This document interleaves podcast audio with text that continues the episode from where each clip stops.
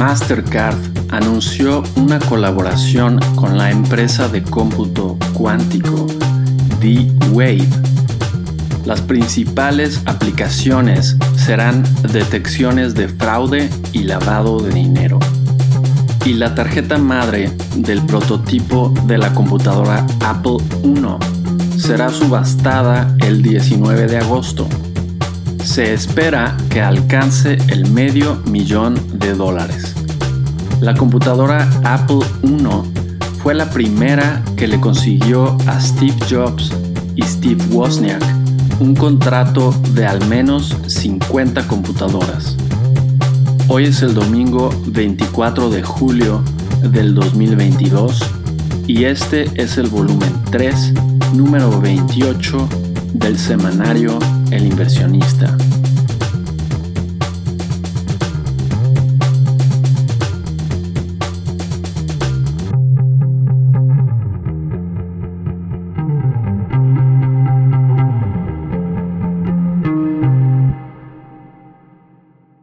Comisión Europea pidió a los países de la Unión que reduzcan el consumo de gas en 15% y hagan planes de emergencia para invierno. De ser necesario, existe la posibilidad de que la Comisión haga estas reducciones obligatorias. Por su lado, el Fondo Monetario Internacional instó a que los países europeos compartan sus reservas entre ellos en lugar de acumularlas. Considera que de no cambiar este comportamiento, se generarán recesiones en países como Italia y Hungría. Esta semana Europa padeció una fuerte ola de calor con incendios en España, Portugal y Francia, entre otros. El Reino Unido alcanzó la temperatura más alta en su historia registrada, con 40.3 grados Celsius, 150 millas al norte de Londres. El máximo anterior era de 38.7 grados en Cambridge. El Banco Central Europeo sorprendió con un aumento de medio punto porcentual a la tasa de interés después de 11 años sin elevarla. Es el aumento más alto en las últimas dos décadas y hace que la principal tasa de interés suba a 0.5%. El banco tiene todavía tres reuniones de política monetaria, en septiembre, octubre y diciembre, por lo que, en el caso más extremo, esperaríamos una tasa de 2% a finales del año. Si el Banco Central Europeo decidiera romper las normas con alzas de 75 puntos base, una vez más nunca visto en la historia, entonces la tasa llegaría a 2.75%, lo que es aún insuficiente para lidiar con la inflación actual misma que seguramente aumentará conforme la oferta de gas natural disminuya.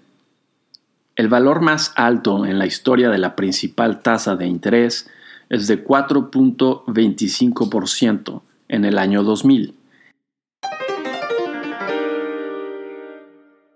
Rusia y Ucrania acordaron reanudar las exportaciones de granos ucranianos a través del Mar Negro, después de una negociación impulsada por la Organización de Naciones Unidas y Turquía. Sin embargo, podrían pasar meses antes de que los puertos ucranianos sean autorizados como seguros para navegación. Independientemente de lo anterior, China impuso confinamientos parciales o totales en 41 de sus ciudades, afectando al 20% de la economía. En noticias empresariales, el director de Volkswagen será reemplazado por el jefe de la división Porsche, que pertenece a la automotriz alemana. Amazon comprará un operador de clínicas médicas. Se trata de One Medical, y la compra es por 3.9 miles de millones de dólares. GlaxoSmithKline se deshizo y colocó la oferta pública inicial de su división de productos de salud para el consumidor, bajo el nombre Aleon. El debut en la Bolsa de Londres fue el más importante de la última década en Europa, pero decepcionó pues la acción terminó perdiendo 6% del valor en su primer día, cosa que no sorprende considerando el estado de la economía mundial. Netflix ha perdido 3 millones de suscriptores alrededor del mundo en lo que va del año. Twitter logró que su caso contra Elon Musk se trate de forma expedita. Será un juicio de cinco días el siguiente mes de octubre. Amazon demandará a los administradores de 10.000 grupos de Facebook utilizados para coordinar malas reseñas de los productos de la empresa. Santander México anunció que su nuevo director será Felipe García Asensio. Los Estados Unidos y Canadá levantarán un panel de solución de controversias en el marco del Tratado de Libre Comercio que tienen con nuestro país. Los países impugnan varias medidas que se han tomado en México para favorecer a la Comisión Federal de Electricidad y a petróleos mexicanos, a costa de las empresas estadounidenses y canadienses. En caso de proceder, las inconformidades resultarían en aranceles, es decir, impuestos, a varios productos mexicanos. En el aeropuerto de la Ciudad de México, se han triplicado las cancelaciones de vuelo desde el 2019. Mientras tanto, el aeropuerto de Guadalajara se ampliará con una nueva terminal de acuerdo con un proyecto de 8 mil millones de pesos. La Unión Internacional para la Conservación de la Naturaleza, situada en Suiza, puso a la mariposa monarca como especie en extinción debido a la disminución de su población. Aparentemente, las causas son las temperaturas extremas, los incendios forestales, los químicos que destruyen su hábitat y la tala de árboles.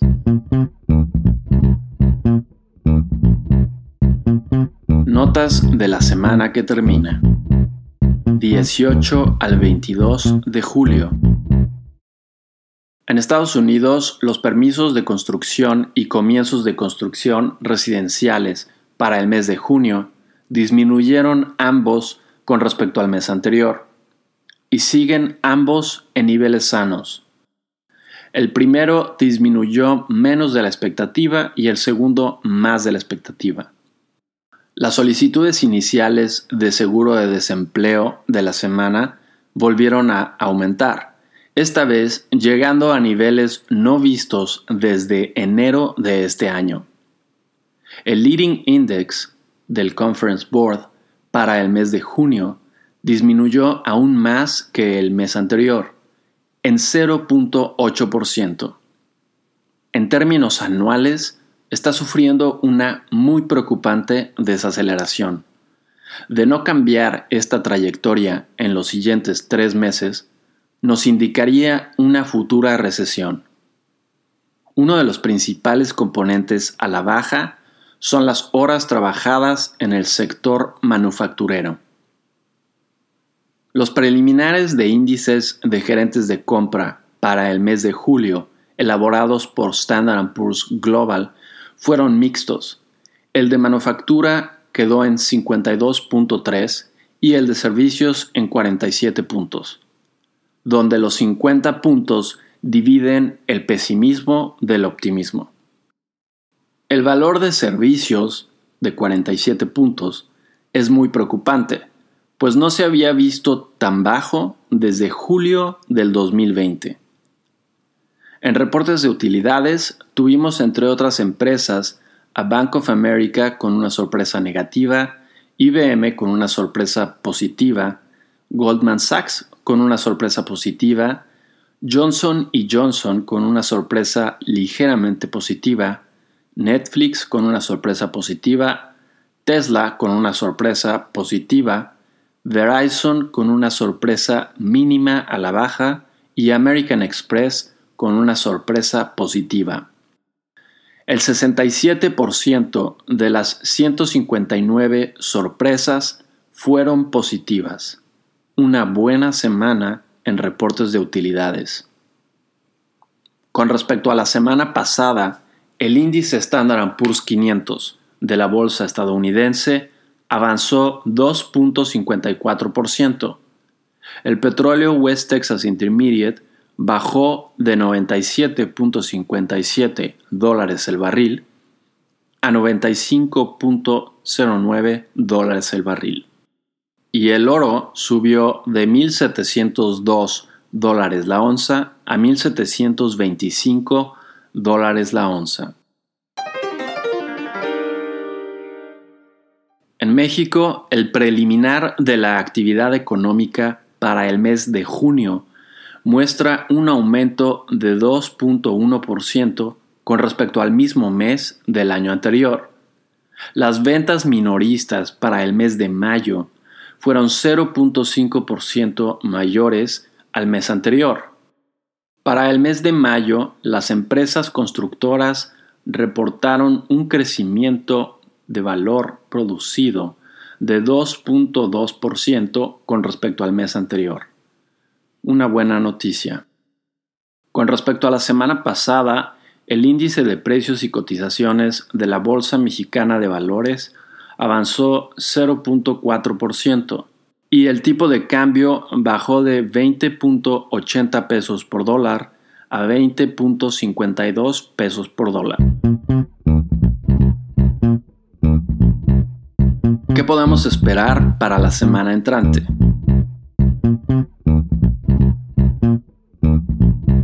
Estados Unidos, el lunes tendremos el índice de actividad nacional de la Reserva de Chicago para junio, un indicador coincidente que sigue hasta ahora en niveles sanos. El martes tendremos los índices de precios residenciales para el mes de mayo, la confianza del consumidor según el Conference Board para el mes de julio y las ventas de nuevas casas para el mes de junio. Para el mes anterior, las ventas de nuevas casas ya se encontraban en el promedio histórico. El miércoles tendremos las órdenes de bienes duraderos, con y sin transporte, para el mes de junio.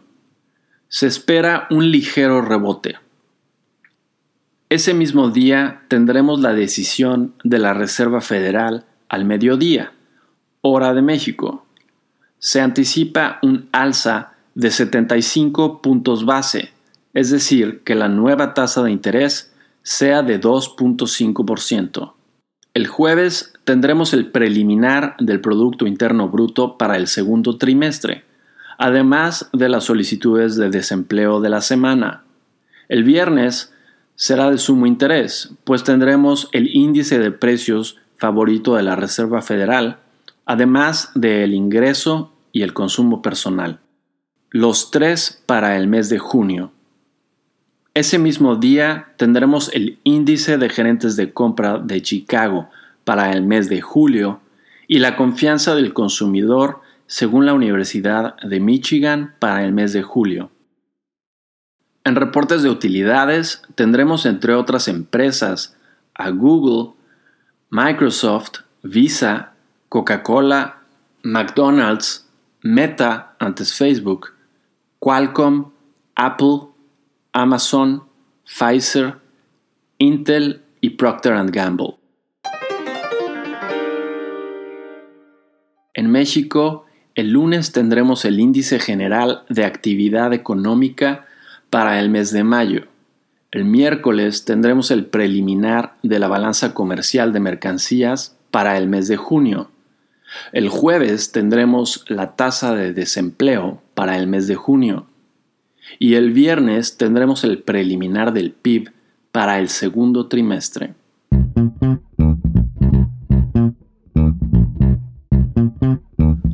Tips. La economía estadounidense sigue desacelerándose. La semana entrante, la Reserva subirá una vez más la tasa de interés. Veremos si genera una recesión y qué tan grave. Como lo hemos dicho antes, no se requiere un alza mayor a medio punto porcentual, pero desafortunadamente se espera un alza de tres cuartos de punto y no se descarta un alza suicida de un punto entero. Aunque se trata de una semana de grandes reportes de utilidades, la fiesta podría echarse a perder rápidamente con una sorpresa de este tipo. El panorama es poco alentador y sugiere moverse a mayor liquidez. Y eso es todo para la edición de esta semana. Si quieres ver números anteriores o te interesa recibir el inversionista de forma impresa en tu correo electrónico, métete a nuestro sitio elinversionistaonline.com. Nos vemos la siguiente semana.